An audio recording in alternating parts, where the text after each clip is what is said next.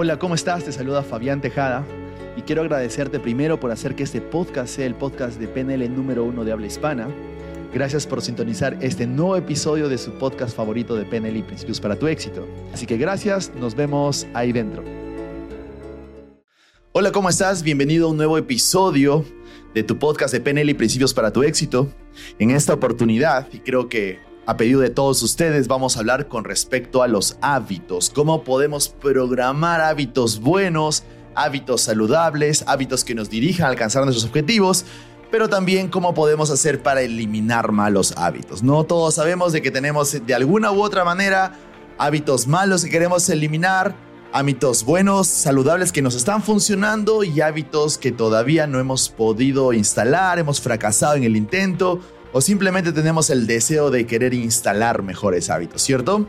Para esto vamos a iniciar una nueva serie de tres capítulos o tres episodios para que ustedes puedan entender cómo funcionan los hábitos, ¿no?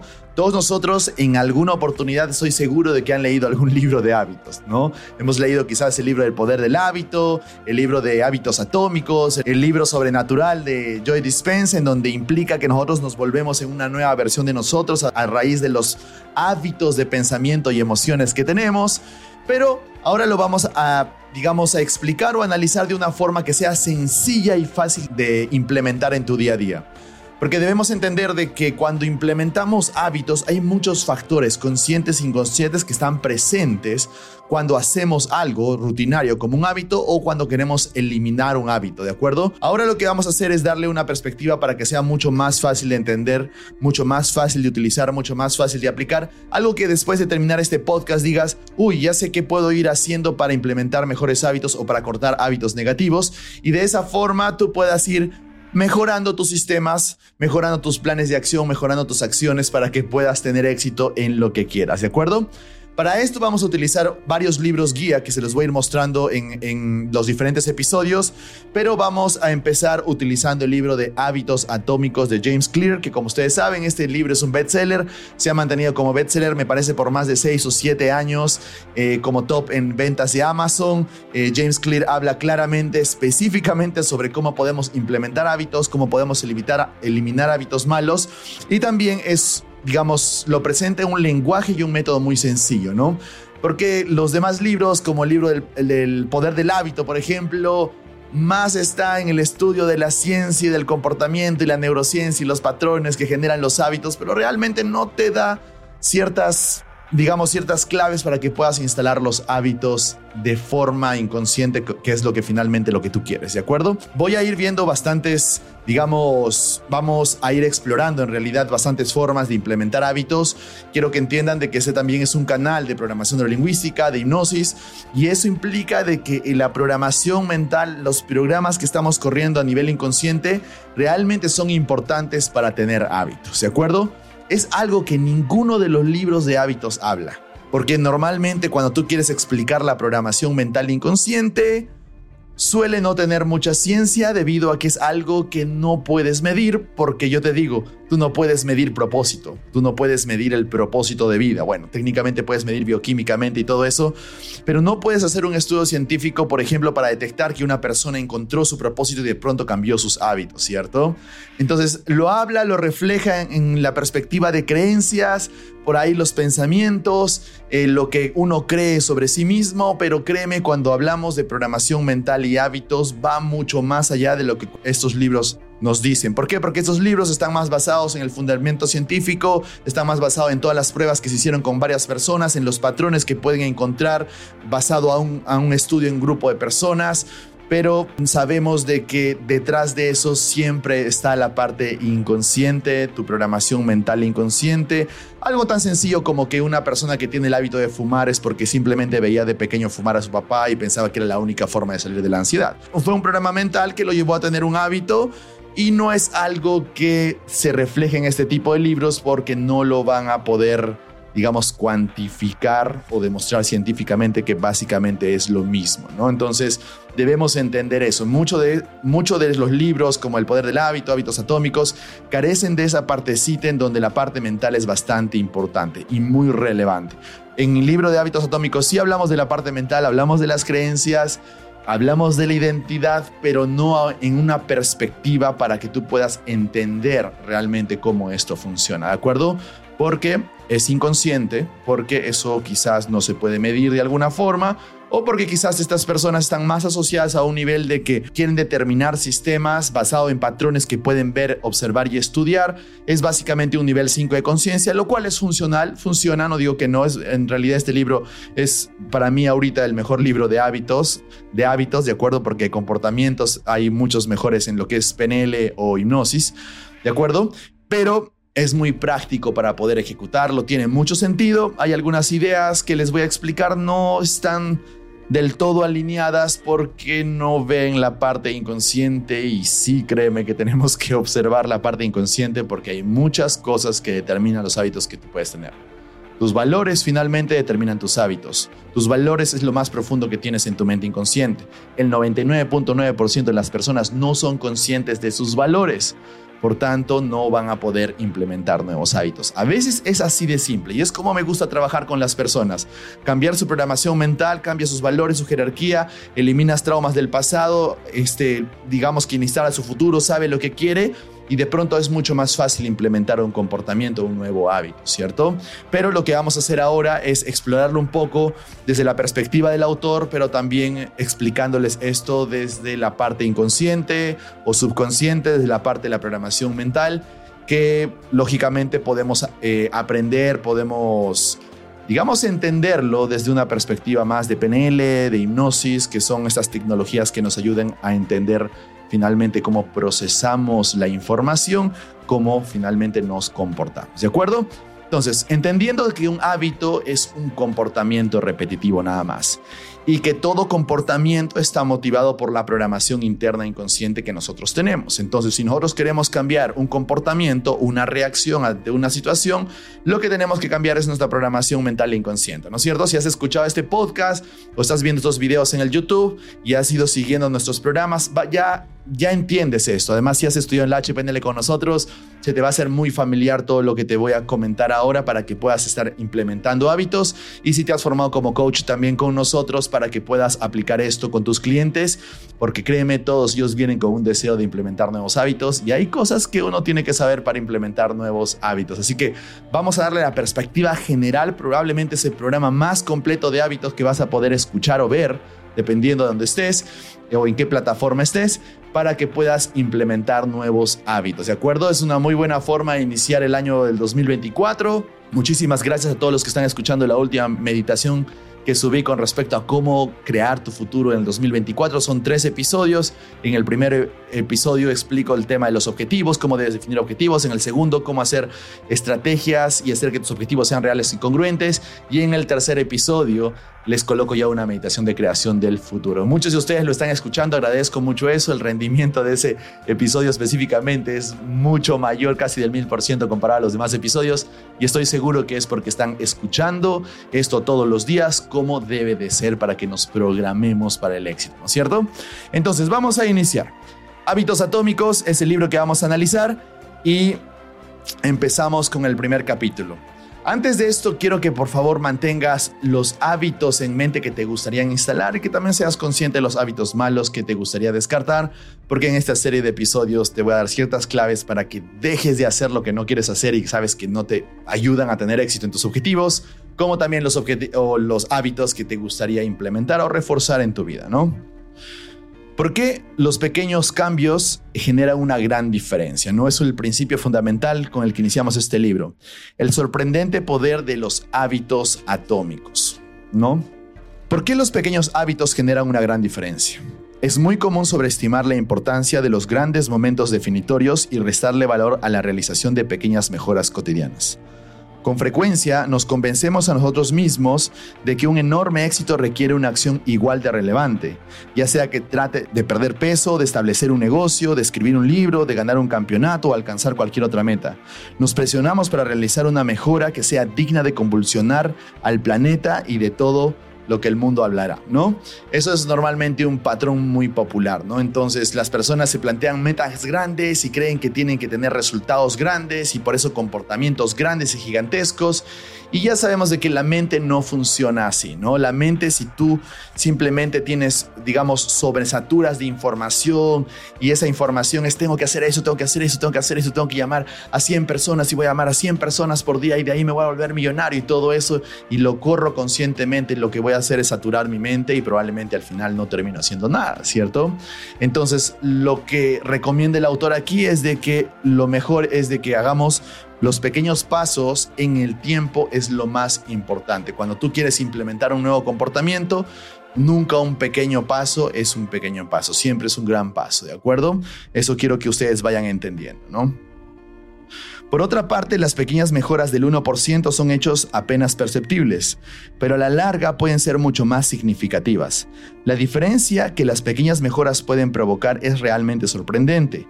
La matemática de las pequeñas mejoras funcionan de la siguiente manera. Si logras ser 1% mejor cada día durante un año, terminarás siendo 37 veces mejor al final del año. Por el contrario, si deterioras tu conducta 1% cada día, al final del año habrás llegado casi a cero. Lo que empieza como una pequeña ganancia o pérdida insignificante se acumula en el tiempo y se convierte en algo grande, ¿no es cierto? Entonces, es algo como, imagínate tú, Nunca un pequeño paso es un pequeño paso, pero ese pequeño paso tiene que ser repetido constantemente en el tiempo para que tú puedas asociar ese comportamiento y finalmente instalar un hábito en ti. El problema de la mayoría de las personas es de que, por ejemplo, quieren ser fitness o quieren tener un gran cuerpo y quieren, y quieren de pronto correr una maratón y de pronto van y salen a correr un día, dos días y de pronto no ven resultados y tiran la toalla, ¿cierto? De pronto vas al gimnasio, vas dos días, tres días, estuviste trabajando muy fuerte, te ves en el espejo y no ves ningún cambio y luego te desanimas y dices, bueno, como no estoy obteniendo resultados, mejor ya para qué voy, ¿cierto? Estoy seguro que en algún momento tú has querido digamos, implementar un hábito y has dejado de tener éxito en ese hábito simplemente porque te desanimaste al inicio, ¿no? Debemos entender de que los hábitos funcionan como el efecto compuesto, ¿no? Así como tenemos efecto compuesto para el dinero y estudiamos el, efecto compuesto del esfuerzo, también tenemos que entender que un comportamiento que quiere que sea implementado, un hábito, funciona con el principio del efecto compuesto, ¿no? Pequeños, pequeños comportamientos, pequeños cambios día a día luego pueden generar una nueva persona, una nueva versión de ti mismo, ¿cierto? Entonces, 1% de cambio cada día puede significar 37% más o de mejoría en tu forma de ser, en tu personalidad. Así que considéralo, ¿de acuerdo? Es mucho mejor una persona que, por ejemplo, si quiere correr una maratón de 42 kilómetros, un día sale y corre todo lo que puede y de pronto llega a 8 kilómetros y llega exhausto y todo y luego descansa tres semanas porque el cuerpo le duele y tiene macurque, entonces no va a instalar el hábito de corredor o de ser un corredor, ¿cierto? Pero si una persona va constantemente, corre un kilómetro al día, luego cada dos días está corriendo 4 kilómetros y luego cada semana está corriendo 8 kilómetros, digamos que en pequeños pasos, pero es constante en el tiempo, eventualmente va a terminar corriendo los 42 kilómetros, ¿no es cierto? Todos en algún momento hemos querido implementar un hábito, pero hemos querido hacer todo lo que teníamos que hacer y de pronto habría sobrecarga, sobreesfuerzo, este, sobrecarga de pensamiento, sobreesfuerzo muscular, estábamos cansados y de pronto nos quedábamos sin energía, preferíamos dormir y luego ya no seguíamos persistiendo en el hábito, ¿no es cierto? Entonces, la idea es de que los el título del libro es Hábitos Atómicos, ¿no? Que tus hábitos y los cambios que hagas para adquirir un nuevo hábito sean tan pequeños que sean manejables para ti, que en el tiempo se conviertan ya en algo muy, digamos, intuitivo para ti, que no tengas que pensar en hacerlo. Y cuando sucede eso, quiere decir que ya tienes un hábito, ¿de acuerdo? Así que esta parte es muy importante. Los hábitos son el interés compuesto de la superación personal. De la misma manera que en el dinero se multiplica mediante el interés compuesto, los efectos de tus hábitos se multiplican en la medida que los repites cada día. No parecen hacer mucha diferencia un día determinado, sin embargo el impacto que producen conforme pasan los meses o años puede resultar enorme, ¿no es cierto? Yo recuerdo hace poco que estábamos, yo fui a entrenar directamente o específicamente el 24 de diciembre ¿no? Y el 31 de enero, no, perdón, el 31 de diciembre, ¿no? Y luego entrené el 25 de diciembre y luego entrené el 1 de enero, ¿no? Entonces, son días donde normalmente tú no vas a ver un gimnasio lleno, ¿no? Pero yo me acuerdo que llamo a mi esposa y le digo, hay algo que he aprendido el día de hoy, ¿no? El gimnasio está vacío, pero las personas que asistieron, todos tenían un cuerpo fitness todos se veía que tenían un cuerpo trabajado. Entonces son personas que han instalado el hábito de ir al gimnasio constantemente, independiente de la fecha, que es por eso que tenían esos resultados. Entonces era como que yo le decía, es por eso y esa actitud que llegan a tener ese tipo de resultados, ¿no? 25 de diciembre estaba en el gimnasio, ¿no? Primero de enero estaba en el gimnasio, 31 de diciembre estaba en el gimnasio. Y entonces es por eso de que ellos tenían esos resultados, porque tenían esa mentalidad o ese hábito ya instalado, ¿no? Entonces, eso es bastante importante. No importa lo que tú puedas hacer un día, un día, dos días, tres días, quizás no determinen el resultado final que tú puedas tener, pero en el tiempo verás los resultados. Por eso cada vez que tú quieras implementar nuevos hábitos, tienes que pensar un poquito en mediano y largo plazo y mejor aún cambiando tu identidad para que ese cambio, esa implementación de hábitos sea para toda la vida. En un rato te voy a explicar cómo esto funciona porque también al implementar hábitos tiene mucho que ver los objetivos, las metas, los tiempos que te colocas, porque hay personas obviamente que instalan un hábito hasta cumplir la meta y una vez que cumplen la meta, se desaparecen, dejan de tener el comportamiento, los hábitos que lo llegaron a cumplir la meta y luego pierden rumbo, ¿no es cierto? De pronto una persona que quiere correr una maratón de 42 kilómetros y, se entrena todos los días, se levanta en la mañana, se compró su, su reloj Garmin que mide, mide todo lo que quema las calorías, cuántos kilómetros corre por día, el de su rendimiento, se contrata a un coach, un nutricionista para poder llegar a la meta y luego llega a la meta, llega un buen tiempo, los 42 kilómetros, celebra todo y al día siguiente decide descansar y después descansar, descansar, pasan semanas, meses, deja de seguir entrenando y luego pierde la capacidad para esto y probablemente va a sentirse quizás con la confianza un poco más deteriorada, ¿no es cierto? Porque ya saben que la confianza se establece a medida que estás constantemente creciendo. Así que a veces cuando colocamos hábitos en base a una meta específica, no digo que sea mala, el autor lo representa como que es un problema, no necesariamente es un problema, ¿de acuerdo? Pero siempre es mejor considerar que si vas a implementar hábitos, es mucho mejor cambiar la identidad y establecer esto como a largo plazo o si vas a establecer por tiempos debido al contexto que puedas estar, porque por ejemplo, si yo te coloco este, este mismo ejemplo de esta persona, entonces de pronto corre los 42 kilómetros, pero digamos que lo ascendieron en su trabajo y ahora tiene que trabajar más horas y tiene que trabajar los fines de semana y además tiene una familia, entonces quizás no va a poder seguir con los hábitos en los tiempos que lo hacía antes, pero quizás se puede reacomodar para mantener algo de consistencia, ¿no? Recuerden esto de que mucho de la implementación de los hábitos depende del contexto. Vamos a hablar de esto también porque es importante que tú entiendas de que Digamos que el 95% de los comportamientos y hábitos que tienes instalados han sido más por contexto que por decisión propia, o por lo menos no una decisión propia consciente. Ahora, ¿podría haber sido consciente? Si eres una persona que estás constantemente trabajando a ti en el mundo del desarrollo personal, o bueno, estás en la HPNL, ¿no es cierto? Así que eso es lo que tenemos que entender. Ahora, frecuentemente descartamos los pequeños cambios porque no parecen importar mucho en un momento dado. Si ahorras un poco de dinero, no te conviertes en millonario. Si vas al gimnasio tres días consecutivos, no te vas a poner en forma. Si estudias chino mandarín una hora por la noche, no terminarás aprendiendo el idioma, ¿no?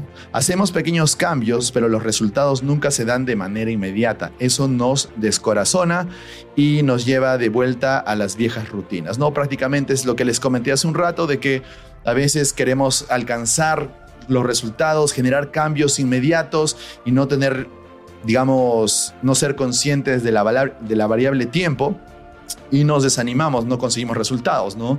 Eso me acuerdo cuando yo empecé el hábito de la lectura, ¿no? Entonces, si decía, estoy leyendo un libro, pero no noto la diferencia en mi contexto, sigo igual, no, estoy por mi segundo libro y no noto la diferencia, entonces era como que, bueno, quizás no estoy colocando, no estoy teniendo la orientación correcta con respecto a esto, debo ser consistente, ¿no? Y ahí me acuerdo que había escuchado, eso fue en hace unos 12 años escuché el Personal Power, que era Personal Power 2, que era un programa que tenía Tony Robbins en, discos, ¿no? Y me acuerdo que me los compré, me los enviaron. Y escuchaba y leía que él había, este, escuché que él había leído más de 700 libros por un año, ¿no? Entonces yo empecé a sacar mis cálculos y dijo, ¿qué tenemos que hacer para leer 700 libros por un año, ¿no? Y dije, no, no creo que llegue a los 700 porque recién me estaba convirtiendo en lector, pero dije, pero creo que sí puedo llegar a 52, un libro por semana, ¿no? Y después de llegar a un libro por semana, llegué a escalar a leer 300 libros en un año. ¿No? Entonces no digo que llegue a los 700 porque ya mi rumbo cambió, mi crecimiento fue un poco más exponencial, tenía muchas más responsabilidades, pero fue una buena orientación porque mi meta fue siempre a largo plazo, ¿cierto? Entonces eso es lo que tenemos que tener en cuenta también. No podemos eh, querer implementar hábitos con una mentalidad a corto plazo o considerar que un cambio significa todo para nosotros o que todo lo vamos a conseguir de forma inmediata. Es por eso que Bruce Lee decía, mi virtud más grande es la paciencia, ¿no? Porque Bruce Lee se sentaba y decía, yo puedo sembrar una planta y verla crecer, el tiempo que me tome verla, ¿no? Entonces, esto es importante. La paciencia es bastante importante cuando tú vas a implementar un hábito porque eso tienes que verlo en el tiempo entendiendo también de que las nuevas conexiones neuronales que vamos a formar, este, la nueva percepción, vamos a acomodar nuestra jerarquía de valores inconscientemente y nuestro hábito tiene que estar asociado a algo que es importante y nos da resultados, todo eso tiene que estar presente, pero todo eso tiene que tener una base neurológica y la, neurología tiene que formarse para poder implementar un nuevo hábito. Es por eso que cuando tú implementas un nuevo hábito en ti se convierte en inconsciente, no eres la misma persona, has evolucionado. Eso lo podemos explicar con la neuroplasticidad o con la epigenética como tal. Ya lo he explicado en, en mis episodios anteriores, pero tienes que entender de que el factor tiempo es importante. No puedes simplemente querer, ya, voy a volverme un super lector y de pronto voy a leer un libro a la semana y te desanimas a las primeras tres hojas que lees y porque no ves cambios en ti, ¿no es cierto? Te va a costar al inicio, pero tienes que agregar el factor tiempo en implementación de los hábitos. Como dice el autor, desafortunadamente, el lento ritmo de la transformación también hace que sea muy fácil permitir el retorno de los malos hábitos. Si comes un alimento poco saludable hoy, la báscula no va a registrar un cambio muy drástico. Si el día de hoy trabajas hasta tarde e ignoras a tu familia, probablemente tu esposa te va a perdonar. Si aplazas el trabajo de un proyecto para el día siguiente, seguramente encontrarás el tiempo para terminarlo más adelante. Es fácil pasar por alto una pequeña mala decisión. Eso es bastante importante. A veces también, así como queremos implementar nuevos hábitos, estamos inconscientemente creando malos hábitos, haciendo una cosa pequeña que quizás no es saludable para nosotros, pero como también segrega dopamina en nosotros y nos hace sentir placer, de pronto al día siguiente eso no va a ser nada. Probablemente como a veces recuerdo que mi mamá me solía decir, que le dije, mami, ya deja de decirme eso. Pero una vez al mes no te va, no te va a pasar nada, Fabián. Y es como, estás diciéndome eso todos los días, entonces ya no es una vez al mes, ya es todos los días, ¿no? Entonces, yo me acuerdo que en ese momento quería bajar de peso, estaba con el objetivo de bajar 20 kilos, que por cierto lo logré en menos de tres meses, ¿no? Pero tenía que decirle a mi mamá no, ¿no? Porque yo sabía que en ese momento estaba implementando un hábito, estaba implementando un hábito negativo. Si yo cedía una sola vez, ya empezaba a implementar también un hábito negativo. Así que a veces solo un cigarrito ahora o una cerveza ahora o solo voy a hacer esto solo por hoy día, ¿no? Es sábado y me lo merezco y de pronto terminas instalando un mal hábito, ¿no? Así que ser, tener mucho cuidado y ser conscientes de todo esto, ¿no? El impacto creado por un cambio en nuestros hábitos es similar al efecto que provoca alterar la ruta de un avión apenas unos cuantos grados. Imagina que estás volando de Los Ángeles a Nueva York y si el piloto se despega de Los Ángeles y ajusta la dirección 3.5 grados al sur, llegaría a Washington, en lugar de llegar a Nueva York. Ese pequeño cambio apenas se notaría durante el despegue. La punta del avión apenas si se movería un par de metros, pero la distancia se magnificará durante el vuelo. El avión terminaría en un lugar que está a cientos de kilómetros del destino final, ¿no? Es como si tú quieres, si tú haces solamente un pequeño cambio en la dirección a donde vayas, pero eso en el tiempo te lleva a un lugar totalmente diferente. Así que los pequeños cambios que tú puedes hacer negativos también implican en los resultados que tú puedas tener en tu vida diaria, ¿no es cierto? Hoy día no voy a hacer lo que tengo que hacer. Hoy día no voy al gimnasio. Hoy día no voy a acabar con mi tarea. Hoy día no, no quiero leer. Hoy día no voy a estudiar para dar mi examen, hoy día mejor descanso para hacer esto. pero eso de pronto se convierte en un mal hábito y terminas procrastinando y luego vienes y me dices, Fabián, no sé por qué estoy procrastinando, cuando tenemos que entender, y eso quiero que lo entiendan, cuando una persona está procrastinando, la procrastinación en sí es un hábito. Es una persona que constantemente ha postergado y dejado de hacer lo que sabía que tenía que hacer.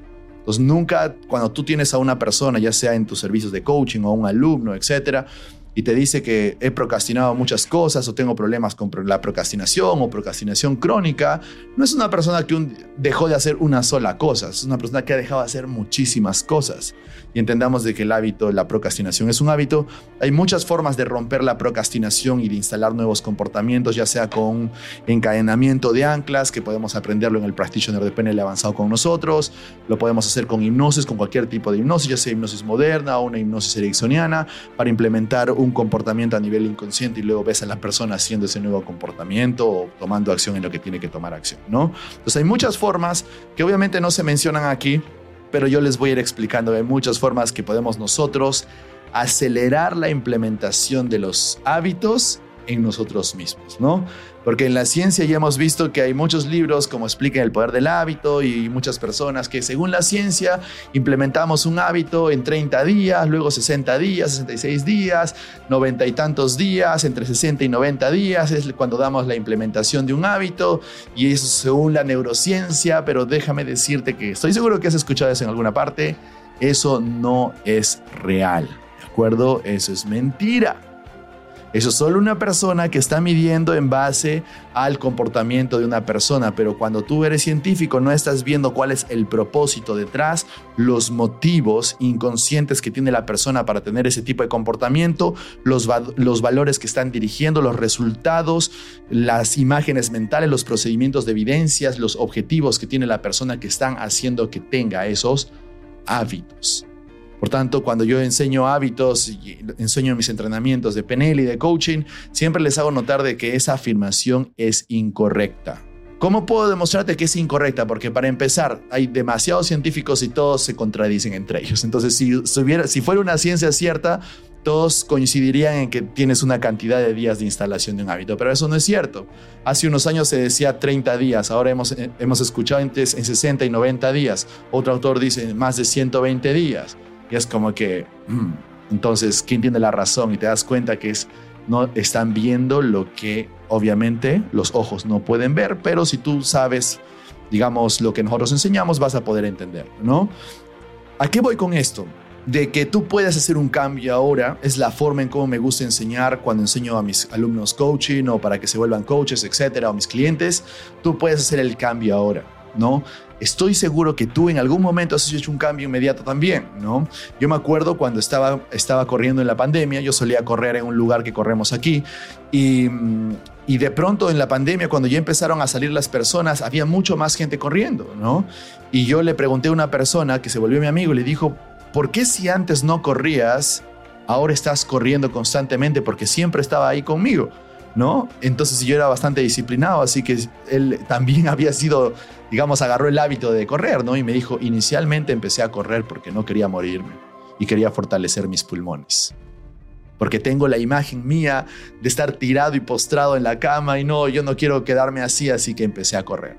¿No? Entonces es una persona que instaló el hábito de salir a correr de forma inmediata simplemente porque fue motivada por algo negativo. Esas son las motivaciones away from, ¿no? Son las motivaciones por dolor. Cuando hablamos de estrategias en PNL, sabemos de que la gente se puede motivar por dolor y por placer y a veces la motivación por dolor son efectivas para el 90% de las personas, ¿no? Entonces, la persona solo verse ahí muriendo en una cama y teniendo esa imagen postrado en la cama muriéndose este, solo, dice, no, yo no voy a quedarme así, voy a salir a hacer ejercicio, ¿no? Entonces, esa persona cambió de un día para el otro y cambió porque tuvo la motivación correcta y normalmente las motivaciones correctas están más asociadas al, al dolor, ¿ya? Quiero que entiendas esto, voy a explicarlo con más claridad después, pero quiero que entiendas de que las personas pueden cambiar de forma inmediata no como dice necesariamente estos científicos que no entienden cómo funciona la mente inconsciente como tal. ¿De acuerdo? Tú estoy seguro que en algún momento tú dejaste de hacer algo de forma repentina. Nunca más volví a salir con tal persona. Nunca más volví a comer ese tipo de comida, ¿no?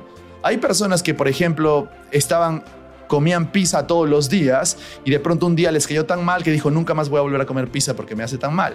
O sea, se quitó un comportamiento negativo o un hábito negativo que lo llevó a la obesidad probablemente simplemente porque un día le cayó mal y sufrió demasiado. No fue una motivación away from. Es como un cambio que pasa a nivel inconsciente y tomas la decisión inconsciente de decir nunca más esto, ¿cierto?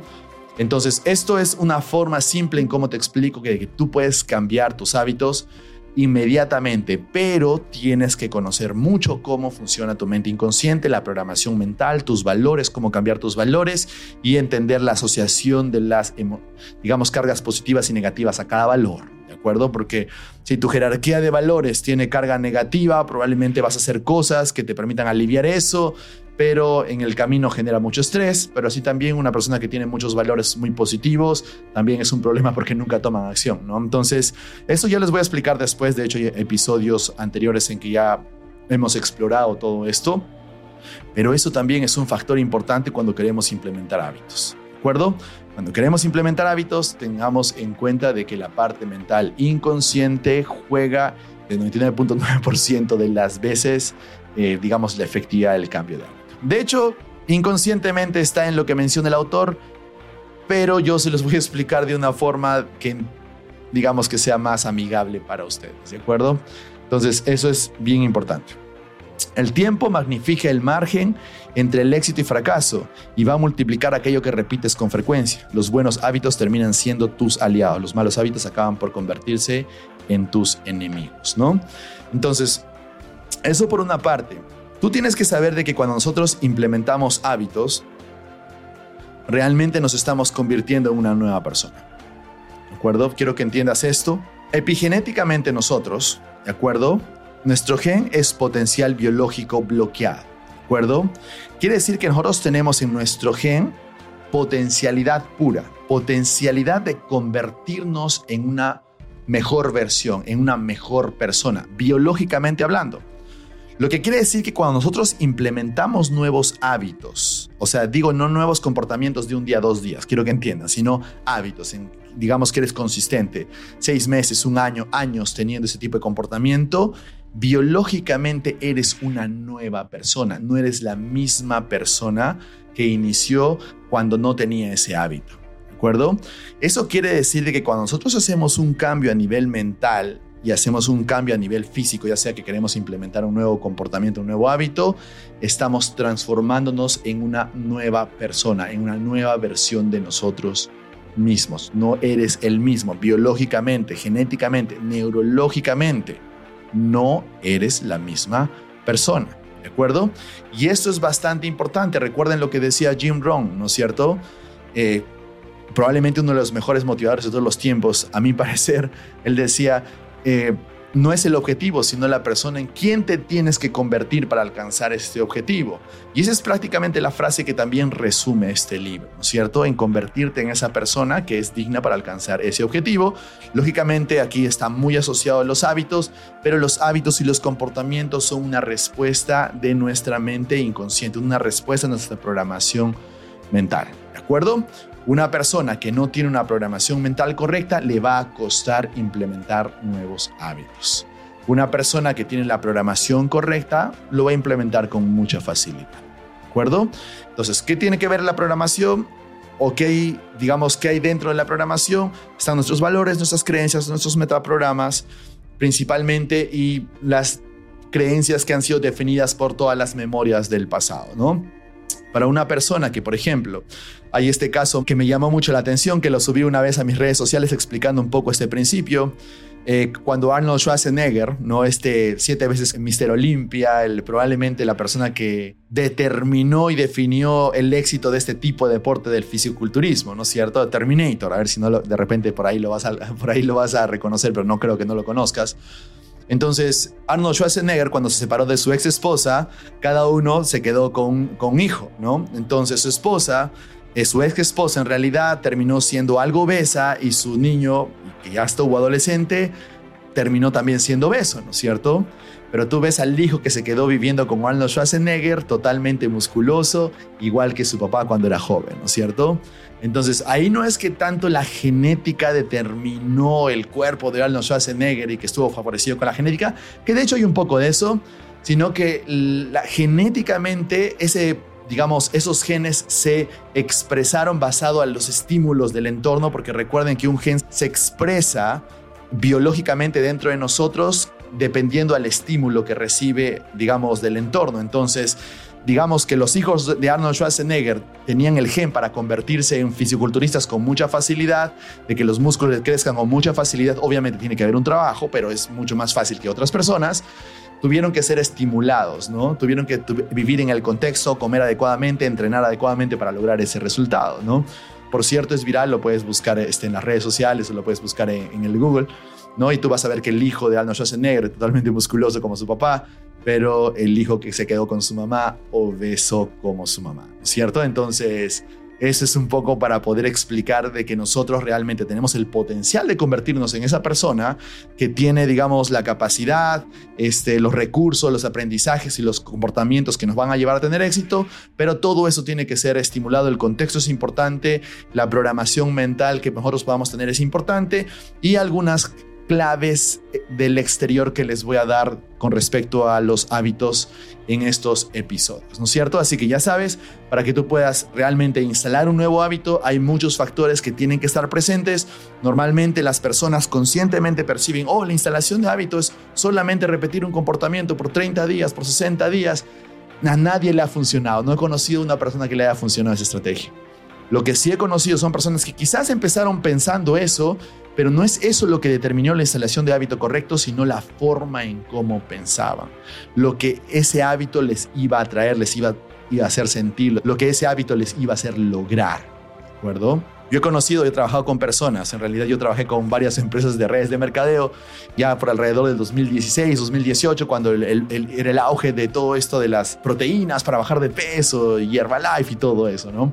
Y yo he visto personas que han cumplido su meta en dos, tres meses, pero de pronto en seis meses tú los veías con, digamos, como lo que se dice el efecto rebote, pero no era necesariamente el efecto rebote, era que dejaron de hacer lo que hicieron antes que los llevó a tener ese peso.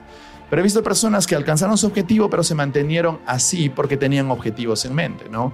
Me acuerdo que trabajé con una chica que hizo de todo para entrar en ese vestido de matrimonio. Entonces bajó casi como 15 kilos en el tiempo que teníamos, como era de cuatro meses y medio, para poder entrar en ese vestido, ¿no es cierto? Sabemos de que la obesidad tiene mucho que ver con el tema de mental, ¿no? Si tienes ansiedad es difícil que dejes de ser obeso porque si tienes ansiedad, comes por ansiedad, no duermes bien y cuando duermes bien no quemas las grasas, entonces más bien cuando tienes ansiedad y no duermes bien acumulas más grasas, es un problema, ¿no es cierto? Entonces trabajamos trabajamos con ella, llegó a alcanzar su meta, entró en el vestido, de acuerdo, se le vio muy bien, estuvo muy feliz, me acuerdo que me agradeció públicamente y luego pasaron unos meses y de nuevo regresó conmigo a decirme, Fabián, creo que otra vez estoy llegando a mis hábitos, mira ya todos los festejos y todo, estoy volviendo a ganar el peso, necesito conseguir otro objetivo, quiero otra vez acomodarme, quiero que esto sea mi estilo de vida y tuvimos que trabajar de una forma diferente. No solamente que su objetivo, su representación interna era verse en el objetivo, o mejor dicho, verse en el vestido, entrando, digamos, en el vestido de su matrimonio. Ese era su procedimiento de evidencia. Ya les he enseñado cómo hacer esto. Está en los episodios anteriores, ¿de acuerdo? Vean la parte de objetivos que, que está hace dos o tres capítulos antes. Su procedimiento de evidencia era entrar en ese vestido, ¿de acuerdo?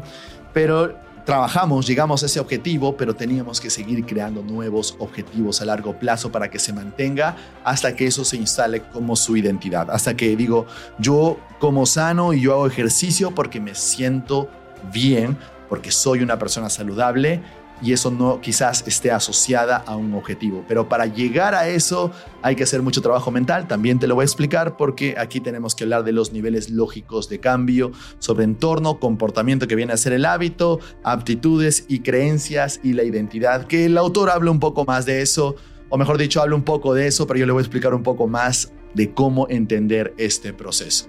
A veces las personas te dicen, ser para ser no es 100% correcto en muchas personas, algunas personas te dicen que tienes que hacer para luego ser, también no es 100% cierto. Va a depender realmente de la estrategia mental que estás teniendo en ese momento. Te lo voy a explicar en el siguiente episodio. Así que muchísimas gracias por sintonizar este episodio de PNL y Principios para tu éxito. Sé que esto es muy importante, sé que has ido aprendiendo y reflexionando sobre muchas cosas, así que déjame en los comentarios qué hábito estás implementando para este 2024. Muchas gracias por todo y te comento que ya estamos iniciando nuestras certificaciones internacionales. Este 20 de enero iniciamos con nuestra certificación de Practitioner de PNL, Timeline Therapy, Hypnosis Coaching, esta cuádruple certificación internacional de 90 horas. Luego iniciamos con la quinta certificación que es de Coaching con PNL, que tiene más de 265 horas. Todos los entrenamientos los puedes llevar de forma presencial en Lima, Perú o en Miami, Estados Unidos, o los puedes llevar de forma online desde la comodidad de tu casa. Así que espero verte pronto. Cuídate mucho. Nos vemos en el siguiente episodio. Chao.